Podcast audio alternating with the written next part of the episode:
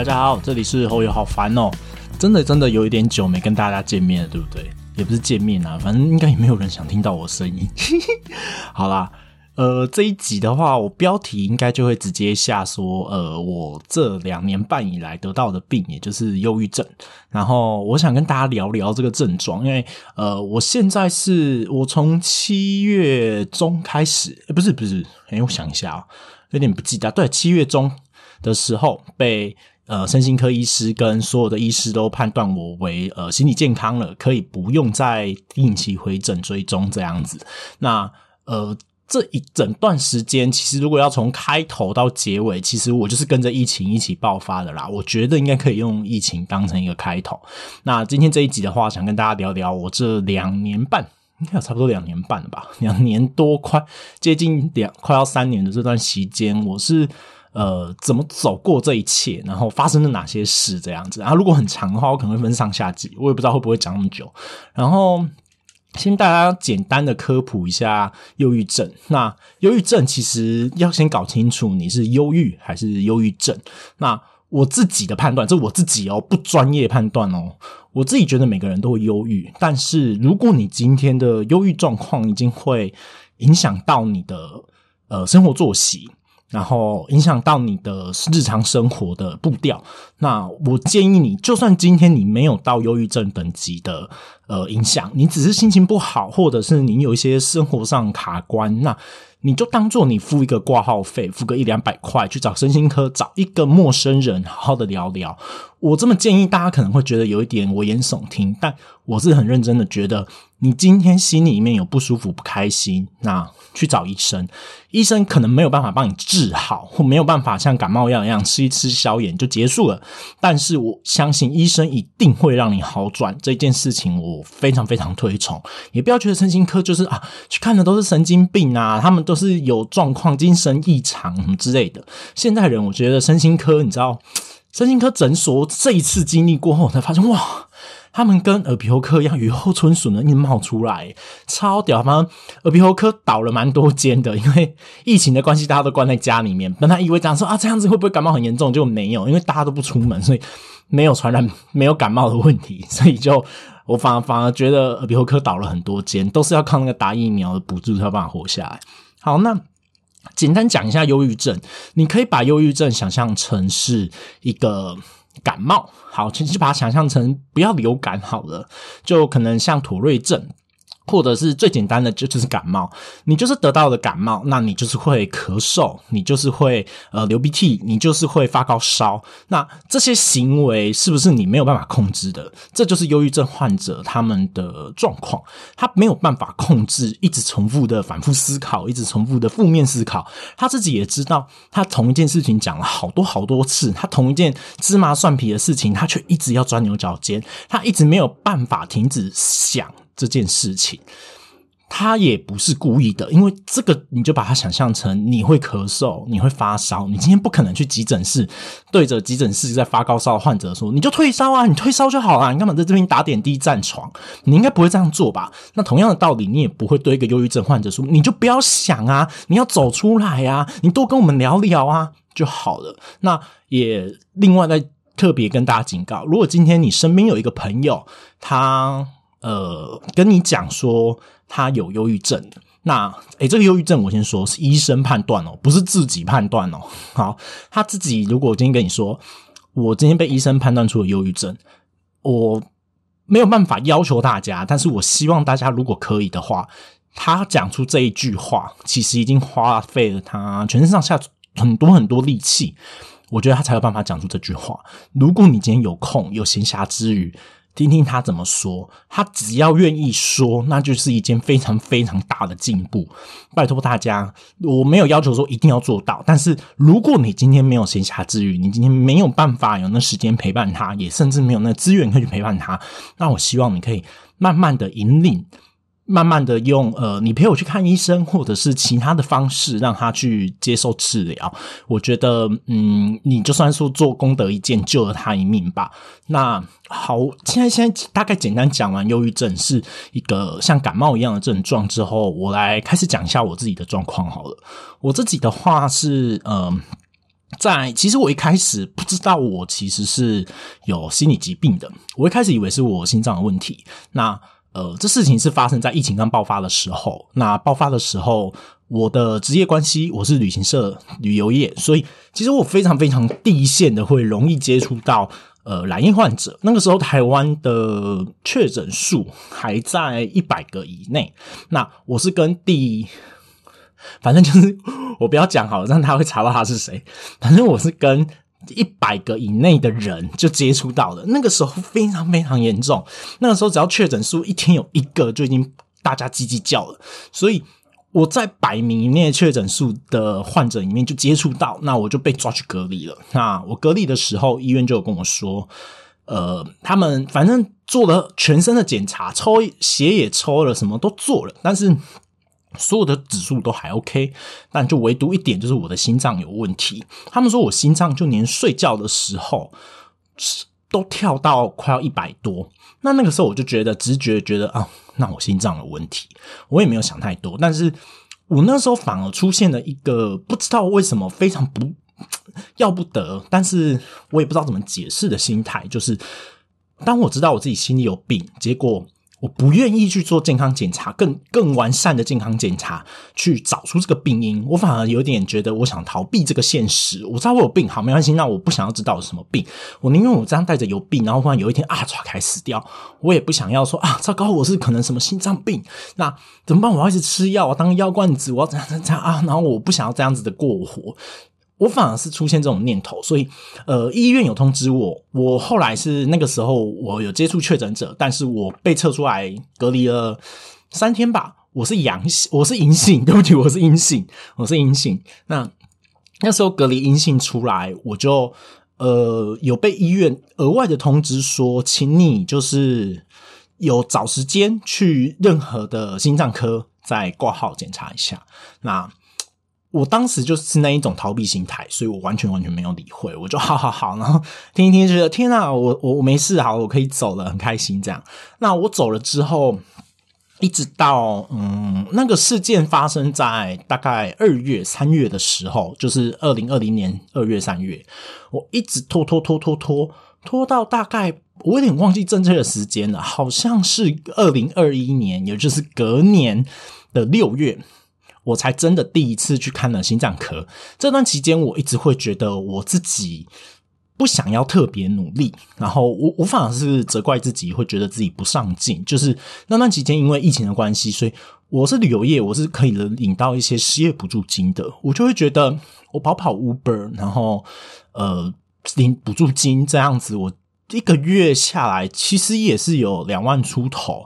那我为什么要？认真工作，我不知道为什么那时候我会出现这么要不得的想法，我就觉得我都不用做啊，我我睡醒了自由做一做，哎，我就有钱了，为什么我要 特别去找一份工作呢？然后后来我就一直这样子苟且偷生的过了六个月，啊，补助结束了，补助结束之后。我就呃也刚好找到工作，我算是无缝接轨，我真的是一个很幸运的小孩啊！找到工作的时候，我在面试的时候，我就有稍微跟老板提到，我觉得我自己心里有一些过不去的关，但是我那时候坚信我一定可以过得了。就是我其实到现在啦，我已经恢复了，然后已经被身心科判不用再回诊了，我还是还是觉得。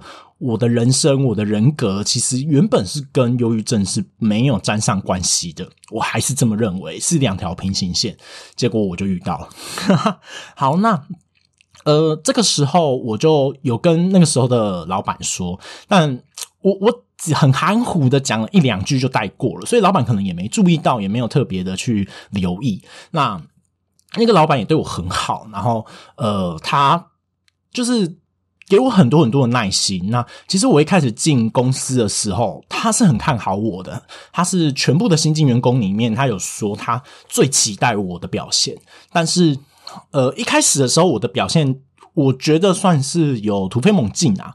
然后，甚至还可以去教导后面进来的新人。其实我讲的后面进来，他们也才玩我一个礼拜。但可能因为我是相关科系，所以就是跟化工有关的科系，所以。那些东西对我来说如鱼得水，轻轻松松就可以解决掉。所有的算式、所有的算法、所有的化学反应，我都可以轻松驾驭。然后所有的实验手法，我也都早就有经验了。所以，呃，而且我 岔题讲一下哦，台南高工，你们真的是不知道怎么说诶，反正台南高工的设备算不错啦，但都是古老的设备，就是没有任何的任何。精密仪器就是很很传统，很传统。然后我不知道要说幸福还不幸福，反正就是因为那个时候都很困难的使用那些很旧的滴定管，可以这么讲嘛。所以后来进公司以后发现，哇塞，他们就是东西都好新，然后都好准确，那校正都是误差都是非常非常小的。好，这题外话我讲完了，然后。那个时候，呃，老板还蛮期待的。可是到了我进公司之后三个月，事情开始慢慢变得不一样。我不知道为什么，我做事情都会被人家讲说，呃，呃，你不要那么激动，你冷静一点。然后一直跟我讲说，呃，你先不要这么赶，什么之类的。我我那个时候的想法是。不是要效率吗？好，那不然我把事情慢慢做，我事情话也慢慢讲。我讲话算是蛮快的，但他们就反而一直，我一个一天下来可能会听到三四次同样的形容词来针，不管不同的人针对我。那他们其实也没有怪我，他们其实也没有觉得我不好，可是他们就会希望我可以 slow down。那我慢下来之后，他们还是会觉得我还是太快了。我那时候还有一点骄傲，觉得是不是我呃进步太神速了，什么之类的。那慢慢到了后期，在某一次呃，我发生了一些事情之后，就是那件事情其实也就是我被吓到了。讲简单一点，就是被吓到。然后也不是人来吓我，可能就是我自己打破了烧杯或什么之类的一些小小的事情。我然被吓到之后，我就可能因为那个破掉的声响吓到我了，我就忽然发现我整个人站不住，然后我整个人喘不过来，然后我的心跳就一直往上的，一直加速，一直加速，跳到就是我有一种感觉在脑袋，就觉得我的心跳会这样一直跳跳跳跳跳跳跳，然后跳到很快的瞬间，它就会停掉，然后我就死掉了，就这样。然后那当下我不懂为什么会有这个直觉，那跳的太快，我女朋友、我的同事都说我瞬间就忽然整个人很像气喘喘不过来，然后站不住脚，整个软掉，然后一直哭一直哭，然后呃一直嘴唇发白，然后一直很想要吸气，但是其实我是有吸到空气，但我不知道为什么我那个当下脑袋会觉得我没有吸到空气。那这次事件过后。我就觉得好啦，不行了，不能再拖了。我就很认真的，真的去看了心脏科。那心脏科做了非常非常多的完整的检查，然后也问了很多诊。那呃，在第二次回诊的时候，所有的检查出来，您抽血结果什么都出来了。那心脏科医生说，我确实心脏有问题，但那个问题呢，目前不是我这个年纪，而且我的严重度也没有严重到。现在就会显现出来，所以他觉得我目前的状况应该是要去看身心科，而不是看心脏科。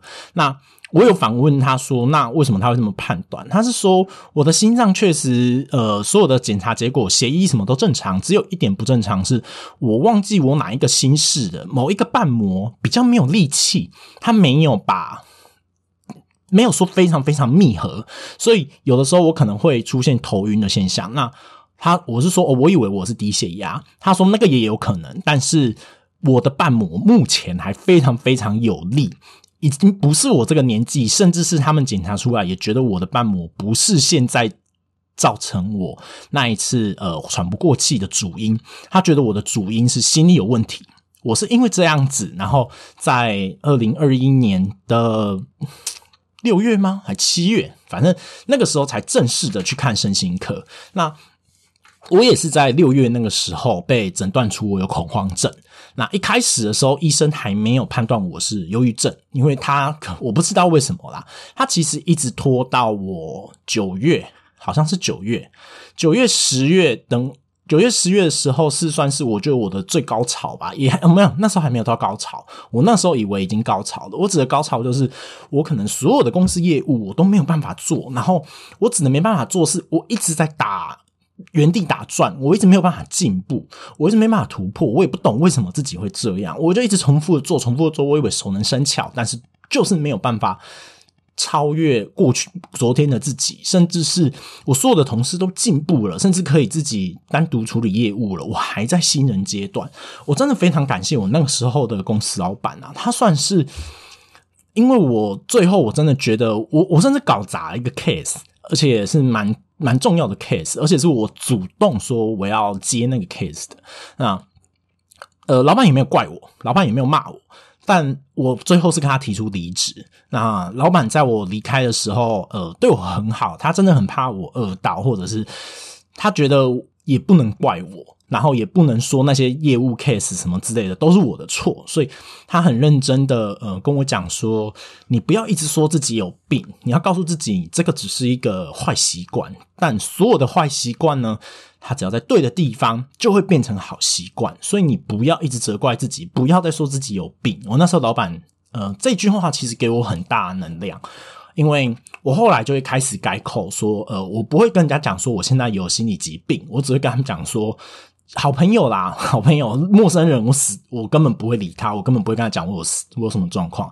那好朋友，我都跟他们讲说，如果可以的话，我希望他们不要用有病来称呼我，而跟我讲说你那个习惯改了没？用这种称呼来改变那个心理状态。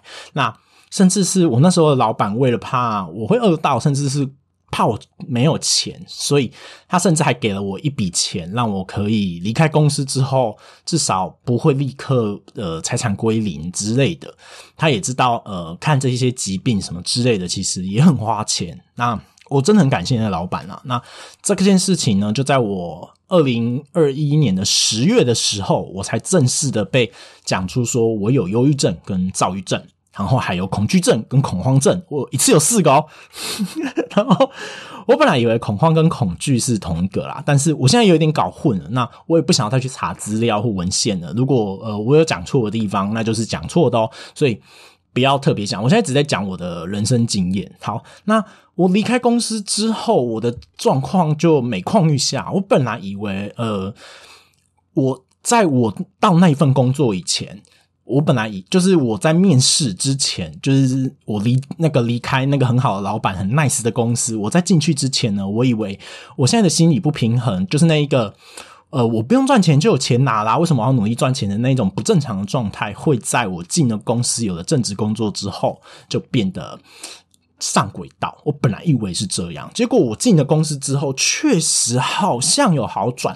但是也只维持了大概一个月两个月，接下来我就开始每况愈下的，一直很惨，一直很惨，害到身边所有的同事。而且那时候我会进入一个 无限的回圈，我会一直责怪自己，我觉得全部的错都是我的错。那时候到什么状况呢？我连到。呃，垃圾桶满了，看到的男生就主动帮忙包一包，呃，女生会帮忙包一包。那如果包好以后放在旁边，垃圾桶旁边，看到男生就主动帮忙把垃圾拿到外面，可以给垃圾车回收。我觉得这是非常天天经地义的事。我那时候甚至是到，我觉得垃圾桶满了，结果没有人倒，我就会觉得这是我的错，我必须要赶快把它包起来。但我我不懂为什么会有这种状况啊！可是就那个时候的心理想法就是这么的很执着于这种小事情，然后很多很多呃关于那时候工作上的事情，我都觉得都是我的错，都是我造成大家这样子的。但其实后来现在在回想，其实很多时候也不关我的事，我是有一点算自己淌浑水啦。但那个时候我没有办法控制自己，我只会这么觉得。那一直到呃我离职之后。我就开始呃进行治疗嘛，然后就锁在房间里面。我跟你讲，接下来这一整段才是真正的精彩，因为我开始认真的会不想出门，我不想跟人群接触，然后我就关在房间里面，然后我开始会不自觉的，在我没有意识到状况中，我开始做出一些循环的动作，像是我会蹲在电风扇前面，然后让风一直吹，一直吹，一直吹。这样子蹲在那，我也不知道自己在干嘛，甚至是我会故意让自己流大大流汗，就是关在房间里面，不开冷气，也不开电风扇，我这样子才能确保那个汗流下来。我会觉得我我我好像还是活着的，我一直很想要找到我还是活着的证明的感觉。然后接下来我会开始一天可能会洗五六次澡，我会觉得自己好脏好恶心，然后我会一直洗一直洗一直洗，然后。可能上，而且每一次洗澡可能都会经历三十分钟以上，我就一直用水冲自己，我一直告诉自己要冷静，要冷静，要冷静。但我不清楚自己到底在紧张什么，因为完全没有任何事情来来刺激我，你懂吗？那一直这样子过过过过过过到后来，呃，我中间有一大段时间，其实我现在会有办法讲这些事。我那段期间一直在写日记。然后一直在记录自己的情绪，那就因为这样子的关系，所以我稍微还记得一些事情，但其实那些资料我现在也尽量都不回去看。那我在录音以前，只是很快速、很快速的把我以前的那些应该算 data 吧，那些资料数据稍微快速的瞥一眼，因为其实我也不想要回想的那么仔细。那我最后已经严重到是我连续超过十天以上。我自己觉得我根本没有睡着，可能中间有很累，眯眯眯眼，然后呃试着想睡觉，但是我以为我睡了很久，结果我睁开眼睛以后，可能才过了五分钟，我可能真的有进入深眠，但是整个过程从我真的失去意识到我醒来看手机，竟然只过了五分钟的时间，所以。我我觉得那段时间应该都要算成我没有睡着啦。那我就这样子持续了十天左 十天之久，我就直接算十天好了。那那段时时间也不是说我没有呃在按时吃药，我都有，甚至是我还吃了安眠药，我吃了百忧解，完全没有用。这些药好像就像维他命一样，你知道吗？吃进去就尿出来，代谢掉了，就完全没有任何的。让我有好转，让我有觉得啊，这世界很舒服的感觉，完全没有，完全没有正向的帮助。我就这样子一直一直陷进去，而可能又因为我个人爱面子的关系，所以我不敢跟外面求救，我只敢跟医生求救。那我也其实很感谢，是好险，我跟我求救的唯一对象是医生。那。那个时候，我就天天去，也不是到天天呐，我就很很，其实我连去要看医生这个举动，我都要花费好久的时间做心理准备，我都要做了好多好多莫名其妙的仪式，像是我要出门看个医生，我的仪式可能，我如果约下午三点半的诊，那我有可能十二点半我就要开始准备了，那。这准备时间我在干嘛呢？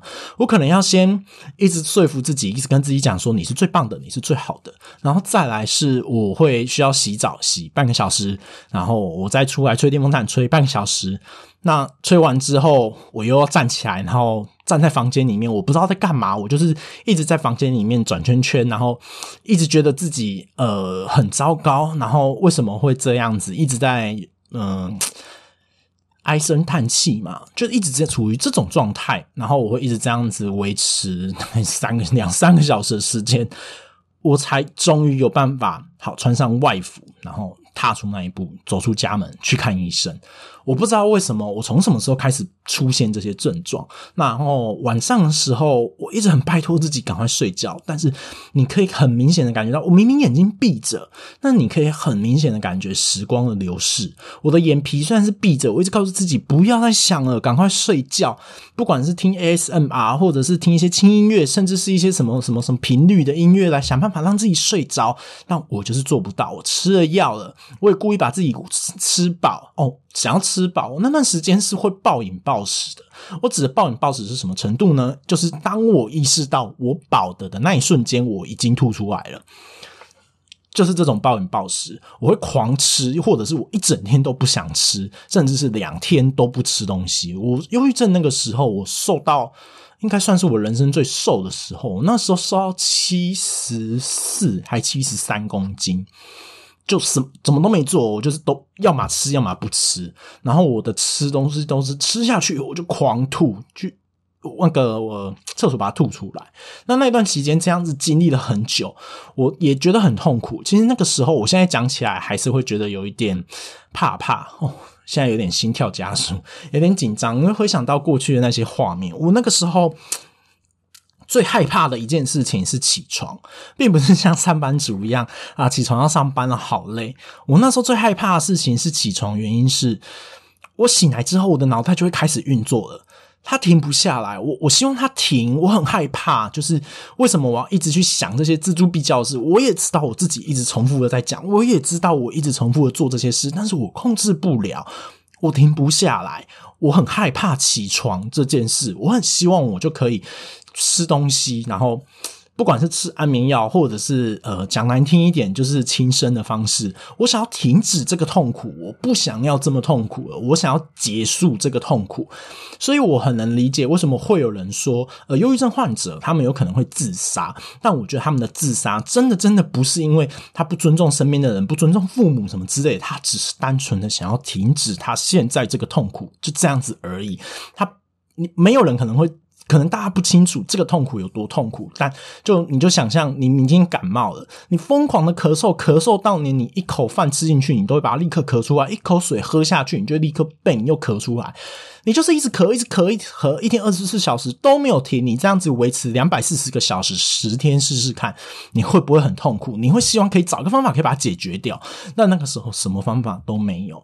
因为忧郁症患者，我觉得我自己也是这么觉得，能救忧郁症患者的人，就只有忧郁症患者，就是他自己本身。那我今天这集会比较着重在。呃，我自己的经验，然后我后面的话可能会跟大家分享我身边的陪伴者，也就是我的朋友、我的家人是怎么陪伴我走过忧郁症这一段。我自己很认真的觉得，忧郁症患者身边的陪伴者，他们的痛苦程度跟辛苦程度，绝对绝对没有亚于那一位患者，他们绝对比他更辛苦。因为我不知道怎么讲，在后面再开一集应该跟大家说。那我那个时候。因为都睡不着，所以其实我觉得应该是有伤到神经呐。就包括像我现在，我已经呃身我的心理已经 OK 了，那我的身体还是会有出状况。我现在必须要去看神经科这样子。那我那段期间呢，过得非常非常痛苦，都没有睡觉，所以我开始出现幻觉跟幻听。我一直听到会有僵尸的声音出现在我身边。我指僵尸的声音，真的就是像《阴尸路》里面那种僵尸那种呃。的声音会出现在耳中，我直到后来我真的开始看到幻觉了。我一开始是透过反射，就是镜子，我可以看到有一个在我们家的客厅，我的房间可以直接呃看到呃客用的卫浴跟客厅还有厨房。我的房间就是这样子，直接可以门打开就可以直接看到。我一开始是透过镜子反射，发现为什么客厅有东西在走来走去，但是。明明家里面只有我一个人，然后后来我直接看到了那个东西，就直接站在那，但是他也不会冲进我房间，他就站在那，然后那个声音就是从他那边传来的，然后就是一只僵尸，然后他的脸就是，其实我我一直到后来我才正式看到他的脸，在这之前，我觉得他就只是一个人站在那，一个男神站在那，然后我不知道为什么我的直觉会觉得他是僵尸，但就这么觉得。他。呃，后来我我真的很害怕那一只僵尸，我真的完全没有办法，我甚至怕到什么程度呢？我就买了很多那种大罐的饮料的那种一千 CC、一千七百、一千，就反正就是很大公升量的这些饮料，我就拿进房间喝，因为我不敢开门，我的房间从打开门到走到马桶大概只需要三步的距离，就大概一公尺吧，这么近，就在我房门对面而已，这么近的距离。我没有办法打开房门走到厕所，因为我很怕那一只僵尸。我宁愿尿在保特瓶里面，等到我感觉那只僵尸现在不在门外了，我赶快冲出去把它们倒掉。我那时候就都一直关在房间里面，然后一直觉得自己很可怕。我唯一出门的时间就是去看医生的时候，然后有的时候看医生的时候，我知道时间快到了，可是僵尸还是在外面，我真的很害怕。那。有的时候我会拼劲的跟他拼了，就是也没有好像没有一次跟他拼了，我就会打电话改时间、改预约的时间。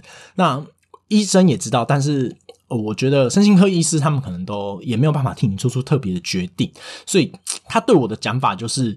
没关系，你现在有状况，那我们就吃药。那我不知道大家懂不懂呃，身心科的，我不知道身心是不是这样，但我自己的感觉是，身心科感觉很像是，呃，你可以把它想象成是一个大数据的结果。你今天有这些症状，那我给你这一这个配方的药，A 配方的药，A 就可以治好，那就表示 A 配方可以治这一些症状。好，那他们就会把这个 data 记下来。那这些大数据的整合结果之后，如果有相同的人出现相同的症状，我是不是开这些药就可以把它治住？那如果这个的成功率越来越高，就表示 A 配方这个药适合治可能忧郁症，B 配方这个药适合治什么症、什么之类的，或者是可能都是忧郁症，但是不同的症状这样子。那我在这段期间一直被换药，一直被换药。那个时候，其实我知道我被换药，就有你可以把我自己想象成我是一只白老鼠，因为我不在那个。大数据的 data 里面，我一直被换药，一直被换药，一直被换药。我每次换药就知道，我可能又不一样了。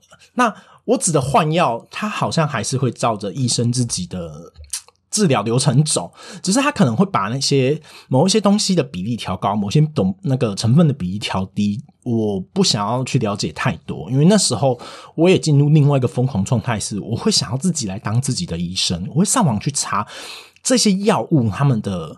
功能是什么？他们是为了治疗什么而做出来？他们成分是什么？要加上我可能自己是化学材料的，所以我变成像自己是医学系，自己是心理医生一样。那时候，甚至医生都跟我讲到：“你不要再查这些资料了，这些专业是由他们来做，你不要自己当自己的医生。”我那时候很疯狂，真的是很疯狂，然后也不敢去。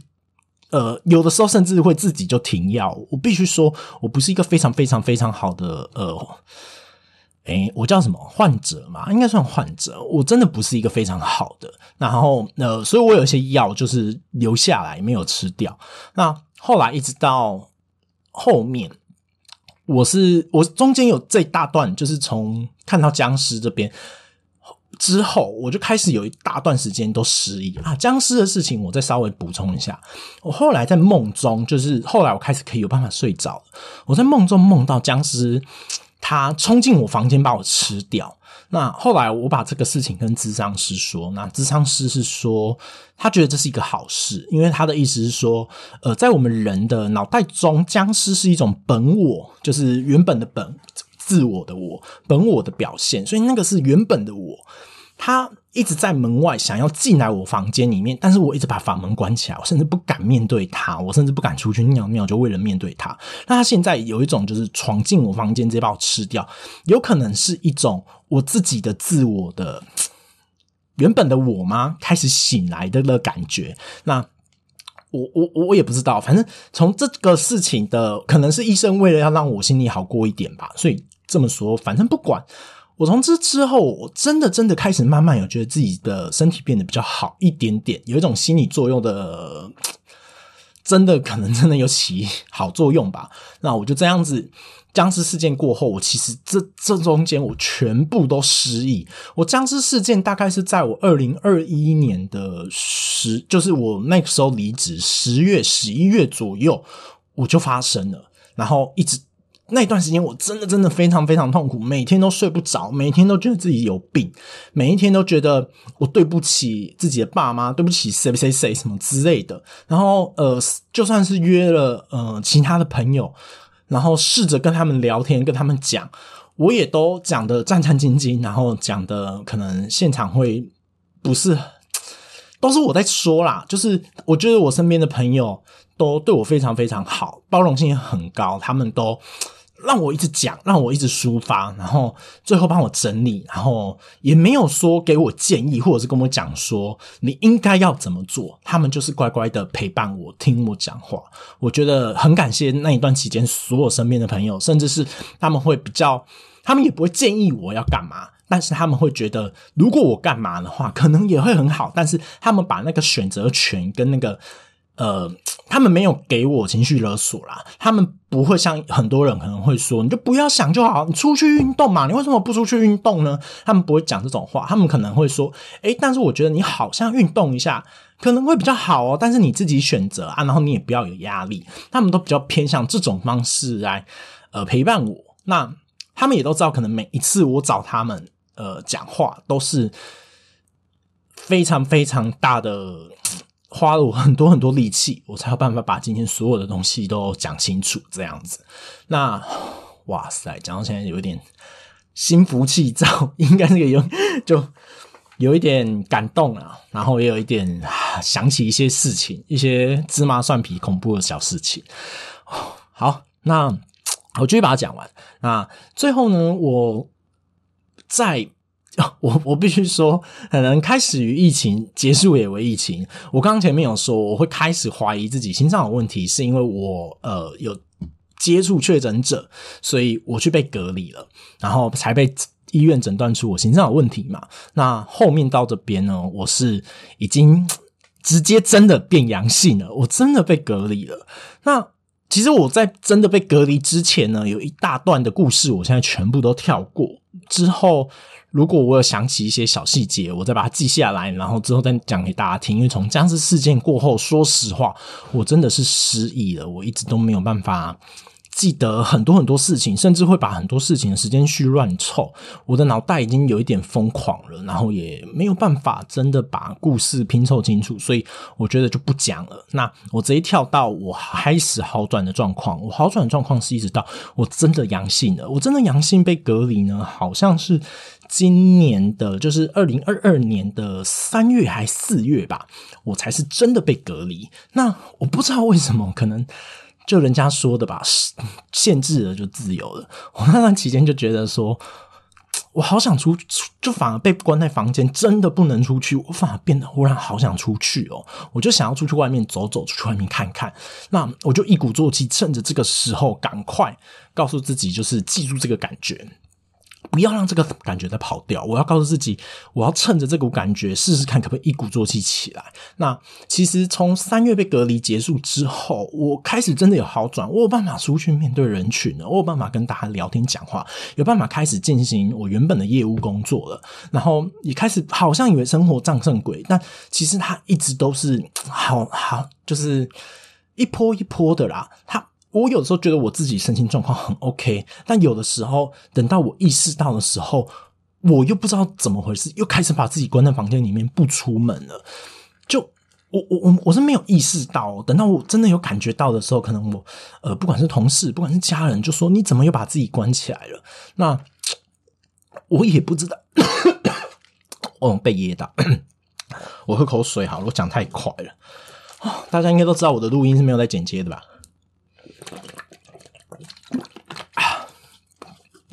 哦，好爽！好，天哪，我连续讲了三十几分钟。好，这样喝口水应该是不为过吧？大家。然后我后来开始，呃，慢慢慢慢的恢复正常的时候，哦，好，我讲到这里，我想起来，我想起来了。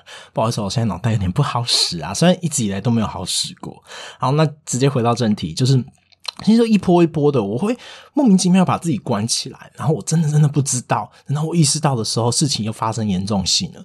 我就这样子一直从三月一直这样，呃，拉拉扯扯，拉拉扯扯，拉拉扯扯，拉拉扯扯。但是我有感觉得到，我不知道怎么说，但是我可以很明显感觉得到，我正在进步中。我知道我不再像以前这么的封闭，这么的黑暗。虽然可能有的时候我会。呃，发疯，然后就关进房间一整个礼拜，然后公司的 case 完全不做，然后就直接人间蒸发，然后老板完全找不到人，我也不敢接电话，但是我也不知道自己怎么搞的啦。反正那个当下我在想什么，我在做什么，我我我为什么要这样做，我自己真的不知道，我也不知道干嘛在干嘛，然后就很疯狂。但是，呃，我还是很感谢我那时候的同事，他们都不愿意。怎么说？不愿意用责骂的方式怪我，他们都一直看，把无限放大我的好，然后也很谢谢他们。那呃，一直到后来，我慢慢慢慢的开始可以自己一个人，呃，继续回到好像恢复正常的状态，然后甚至是我开始慢慢的觉得我自己变得有自信了。我觉得那时候最最最最大的一个进步，从呃我三月被关出来之后。我一直好像我看我的笔记，我好像是到四月的时候，我才终于学会了一件我觉得非常简单，但是那个当下我真的做不到的事情，就是看开一点，放过自己。我那个时候一学会这件事情，我终于可以放过自己的时候，我好开心。虽然可能十件事里面我只有一件事可以放过自己，但至少有这一件事，我就好开心。我终于看到我这一两年来的进步，就这么微乎其微的一点进步，我就告诉自己，我好好抓住这块浮木。然后，我虽然还是很容易就。在我不知不觉中，我又把自己关在房间里面，但我就是一直告诉自己，你有进步。我那时候每天早上起床，甚至到现在，有时候心情不好起床的时候，我都会告诉自己，一睁开眼睛我就告诉自己，尤后用你是最棒的，尤后用你最好，尤后用你最帅，尤后用你本来就很帅，没有啦，开玩笑，但就是一直告诉自己，没有理由的告诉自己你是最好的，你是最棒的。然后我那时候就是一直告诉自己，我就是要好起来，但呃事与愿违，我一直拖拖拖拖拖拖到也就是七月中六月七月的时候。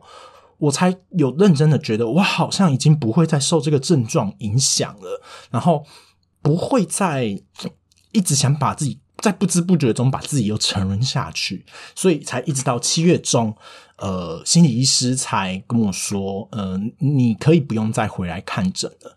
我觉得我的坠落是很快速的，因为我在很短的一个期间之内，我就大概两到三个月。我就整个人崩溃了，然后整个人变得很怪，甚至连生活都很有困难，连尿尿都有困难。但是我的好起来呢也很快，我也是在大概三到四五个月，诶三到四个月啊，三到四个月的时间，我就迅速爬起来了。可是在这这个好跌下去跟起来的这个低谷的期间。维持了大概至至少从医生有判断出我有症状开始算的话，其实也维持了至少一年的时间左右。然后如果要算上我自己觉得我心理状态开始怪怪的话，其实说实话就是跟着疫情一起走的。因为其实我在呃去看心脏科之前，我其实就开始在做这些事，只是我会没有意识到我竟然在做这些事情，我真的没有意识到。然后。我会有意识到，也都是那个时候，偶尔我会记记心情，写写日记。我回去看，我才发现这件事情。那呃，事情到这边大概就过一个结，就到一个结束了。但有一件事情想跟大家讲，我在疫情呃不是疫情过后，我在我自己好转之后，我做了一件事，我去骑机车环岛。那呃，在这个过程中有发生一件事情，是我。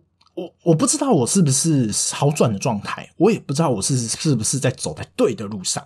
但是我只要确定一件事，我的走我走的方向有没有错。我不管我这条路是绕路还是直径，我不管怎样，我只是要确定我的方向是不是对的。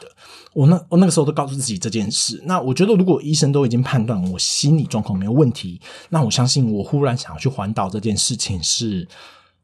方向是对的，绝对不会是错的。我不知道我这趟会得到什么，但我那个时候一直在想说，我要准备，我要准备，我要预备。我那时候有点觉得自己受够了，就有点像是我放过自己，我不想再准备了，因为永远没有一个对的时间点是可以是你准备好的时候，永远没有这个时间点，你只会一直觉得我还不够，我准备的还不够，所以我就有点 也算是意气用事，我就直接那一天早上。我就忽然觉得，我想要去环岛。我那一天晚上就已经把所有的呃住宿大概都联络好，我就都住朋友家这样子。然后我也告诉自己，我今天晚上不能睡在家里面，因为我觉得睡了一觉起来，我很怕我想法有变，所以我就立刻跑去我朋友家睡。然后睡我朋友家。呃，不管怎样，他一定会把我赶出门，因为他隔天要上班，他一定会把我赶出门，所以我一定会出发去做环岛这件事。然后在这个过程中，有一个小故事是，我在骑书画的时候，因为我有惧高症，所以我不知道是不是惧高症的原因啊，所以反正就是我后来就开始在一段书画，应该那是书画改吧，反正就是很漂亮，大概在花莲跟宜兰苏澳交这这段路程。我恐慌症有发作，我狂抖，我整台机车都在抖。但是我告诉自己，我不要路边停下来，就是那段路也不适合停在路边休息。所以我就告诉自己，没关系，你就慢慢骑。那如果我真的因为这样子而掉下悬崖，这里的风景也不错，我觉得站在这里 OK。但是我告诉自己，如果我这一趟路方向是对的，然后我又成功的做到，那等到我这一趟环岛结束之后，我不要一开始就先否定自己。我告诉自己，只要我活着，我后面先当一个 yes man，我先都好，我我试试看，我接受，因为我相信身边的朋友也知道我的状况，我同事也知道，他们不会一开始就丢一个越级等级的一个超级难的等级的任务给我，我相信他们会有自知之明，就算他们丢了，他们做了，他们也有，你知道，我不知道怎么解释，反正就这样。我也不知道自己在讲什么了，好吧，那就这样。然后反正那时候我就告诉自己这样。然后真的，我真的环岛成功了，用了一个礼拜的时间回到了台南，我就很开心。就是好，那这是从环岛过后，我也不知道应该可以说充电吗？我也不知道怎么讲。但我就变得比较开朗一点。虽然环岛过后，我还是会偶尔就是七月底八月初的时候，还是会偶尔把自己关在房间里面，不想出去。但是我觉得我的状况已经好到是。我有办法控制了，我有办法告诉自己，我有办法逼自己，我逼自己是有用的了，而不是逼自己之后我还是一样把不敢去对面，就是要跨三步去对面的马桶尿尿，就是我逼自己是有用的，然后我有办法催使我自己的身体去移动，但是可能因为我长期那段时间都没有睡觉，我觉得对我的身体真的是造成一个非常非常大的伤害，所以其实我现在还是要。看，我现在不用看身心科，但是我必须要看那个经。哎，神经科神经元的那个神经，我必须要看神经科。我的脑部还是可能有受到一点受损，因为那段期间真的是太疯狂。我现在说实话，你要回想那段期间，很多很多记忆，我真的都记不起来。很多小事情，甚至是人的名字，我都不记得。我们做过这些事，我都是透过照片，我才有办法回想到，不然我完全会那那那些空那些记忆就这样从我脑中。一个一个全部被抽掉，我真的完全记不起来，然后也觉得非常非常的小遗憾，但是我也不会想要去把它回想回来，我不想把它捡回来，我就告诉自己放过自己，事情这样子就这样子吧，我们就这样子过了，我很开心，这是我最大的进步。呃，因我也不是说我不想逃避，我想要逃避过去的一些什么的，我没有想要逃避过去，我很大方的承认我曾经有走过这一段，然后我也不会一直告诉自己说啊，因为你是生病啊，所以那个时候才会有错误的决定。